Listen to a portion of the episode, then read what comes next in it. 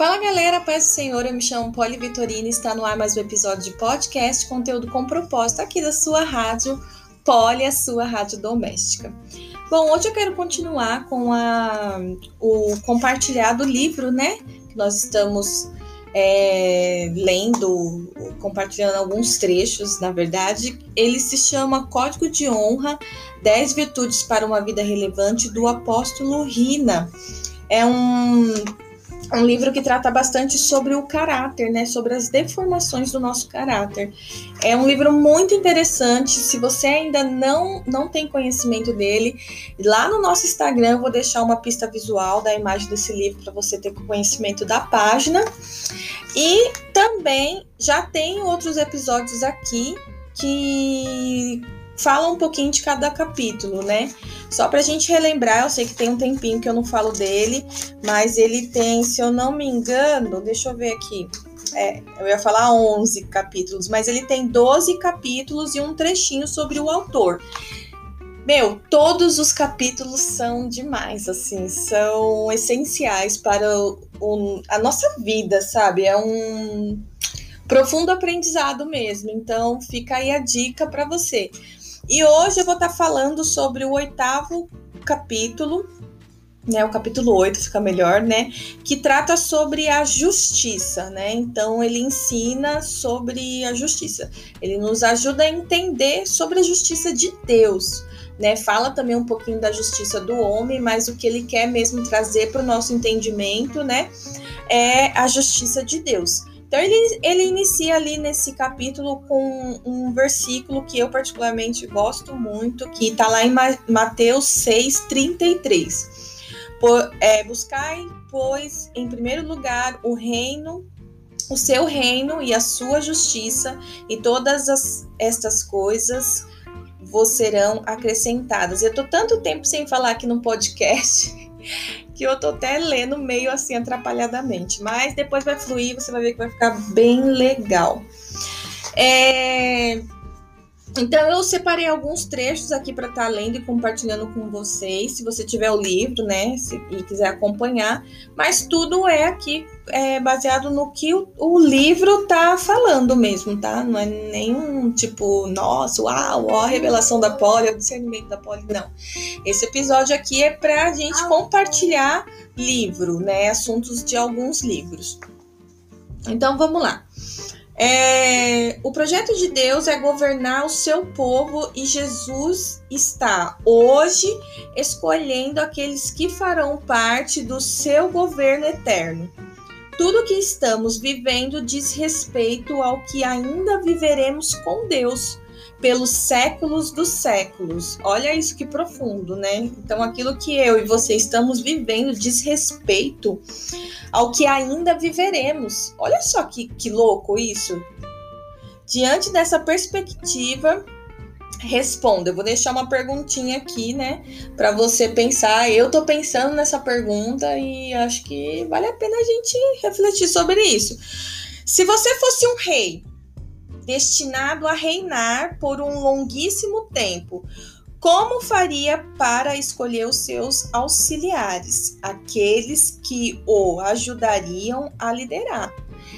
Mais para frente, nas coisas que eu vou compartilhar aqui, você vai é, lembrar disso aqui, gente, dessa pergunta. E faz total. É, como posso dizer? Ai, fugiu a palavra Bom, enfim, eu vou continuar aqui e lá na frente a gente vai lembrar, né, dessa parte aqui, que é muito interessante. É, hoje, todo aquele que foi separado e chamado por Deus e recebeu dele um propósito, um dom e uma direção está, na verdade, passando por um grande teste que inclui um exame do nosso caráter. Nossa missão é estabelecer o reino de Deus na terra.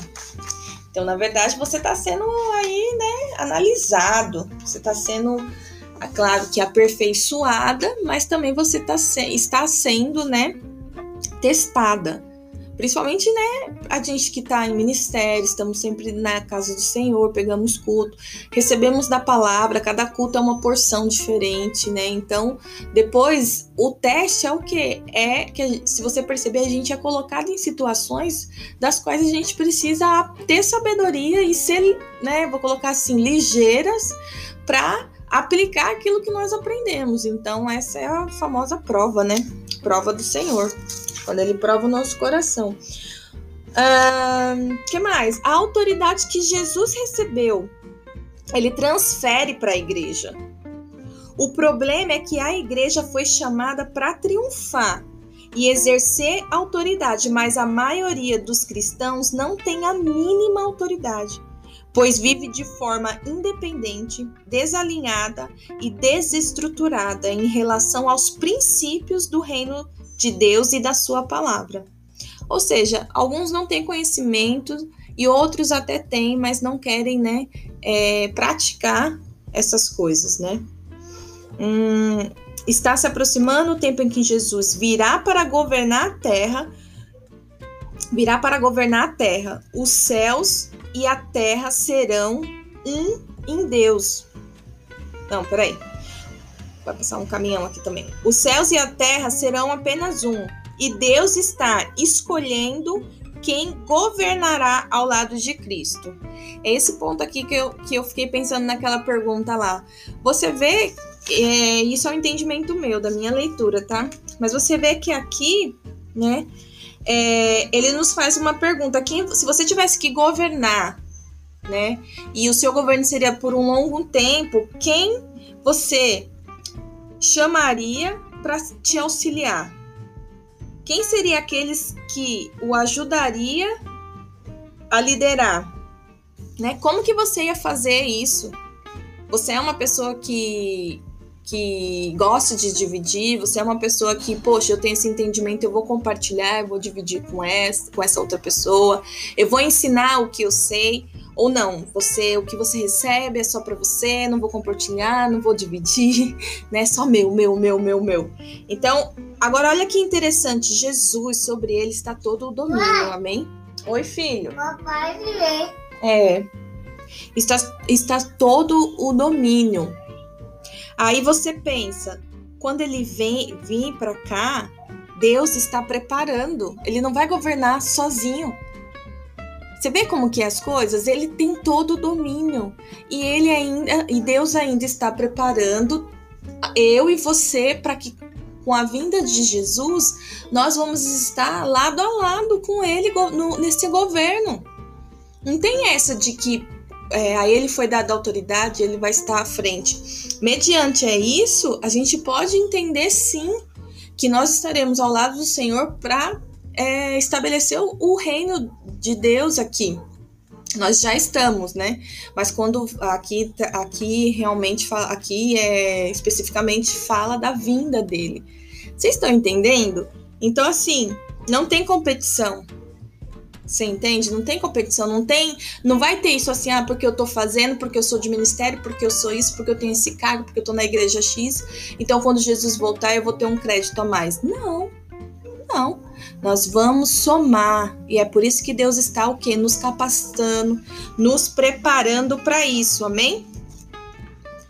A grande questão é que compreendemos o que significa, é que a grande questão é, é compreendermos o que significa ser justificado, para que possamos ser aceitos por Deus. Então, quem é aceito por Deus? Aqueles que entendem o que, o que, que nós fomos justificados que Jesus pagou um alto preço e com aquilo, com aquele ato de amor que ele fez por nós, nós fomos justificados.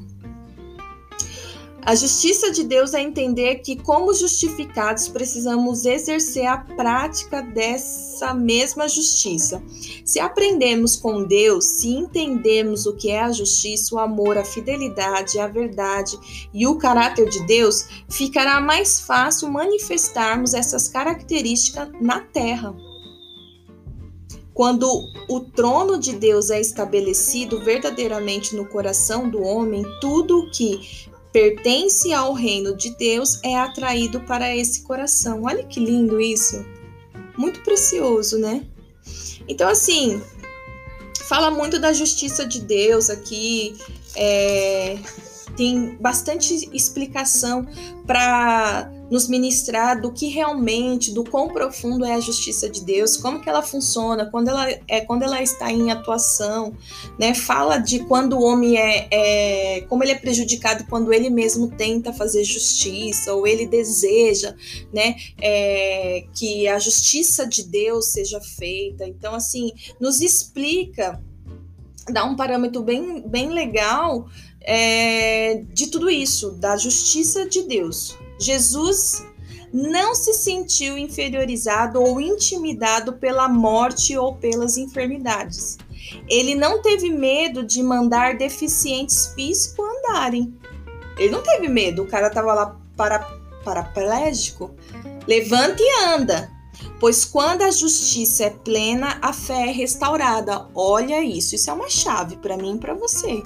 Quando a, justina, a justiça é plena, quando a atuação da justiça de Deus ela está sobre as nossas vidas, a fé é restaurada. Depois ele trata um bastante, é, bastante, tem bastante conteúdo aqui onde ele trata sobre paz e liberdade. É quando, né, quando você recebe, é, você desfruta dessa paz, dessa liberdade, é quando a justiça de Deus é restaurada na sua vida.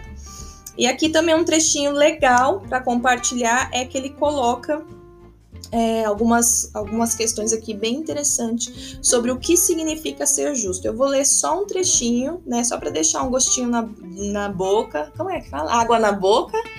E depois vocês continuam é, ou façam essa leitura se vocês tiverem um interesse. Justiça é a conformidade com o direito isso significa dar a cada um o que merece. É diferente da bondade, pois essa vai além e dá mais do que a pessoa merece. Bacana isso, né não? Vou ler de novo. Justiça é a conformidade com o direito. Isso significa dar a cada um o que merece. A justiça é dar o que merece é diferente da bondade, pois essa vai além e dá mais do que a pessoa merece. E ele fala muito mais desse tema, ainda dentro desse, desse tema aqui, o, o que significa ser justo, né? Tem bastante versículos, tem bastante coisas da Bíblia, então você pode é, linkar aí com o seu estudo, com a sua leitura e vai ficar bem bacana. Agora vamos para o para pensar. Aí ele traz, olha só, você tem que prestar atenção nesse, nesse textinho aqui que eu vou ler e eu vou me esforçar para ler direitinho, tá? Respeitando as pontuações, para o seu entendimento ser ainda melhor. O tema é julgamentos injustos. Agora vamos lá. Deus está em busca de referências na terra. Pessoa, pessoas a quem possa chamar de justas, íntegras e retas no entanto, para se tornar alguém que carregue esses adjetivos, é preciso enfrentar muita oposição.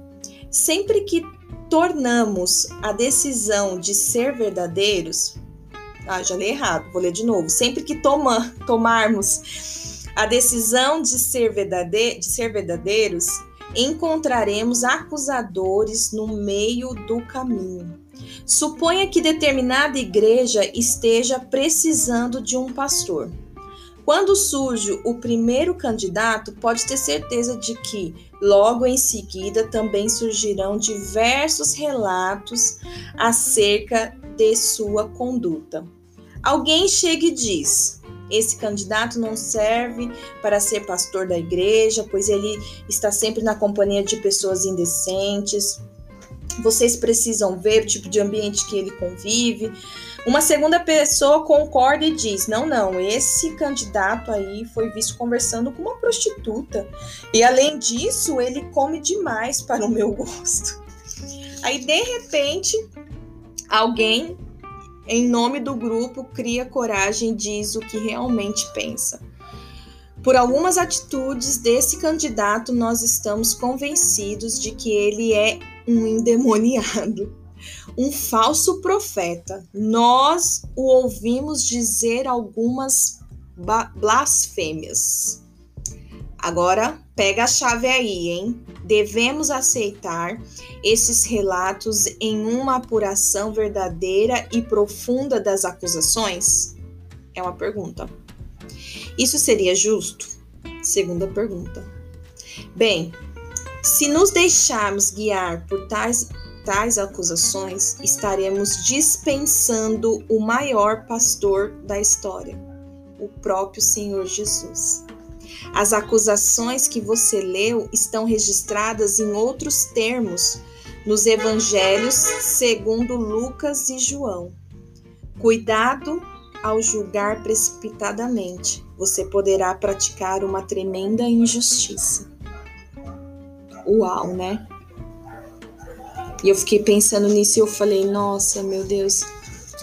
É muito profundo isso, porque nós somos tendenciosos a julgar sim, não é verdade? Quando troca a liderança, é, seja no trabalho, seja é, na igreja, né? No governo, nós somos tendenciosos a julgar sim.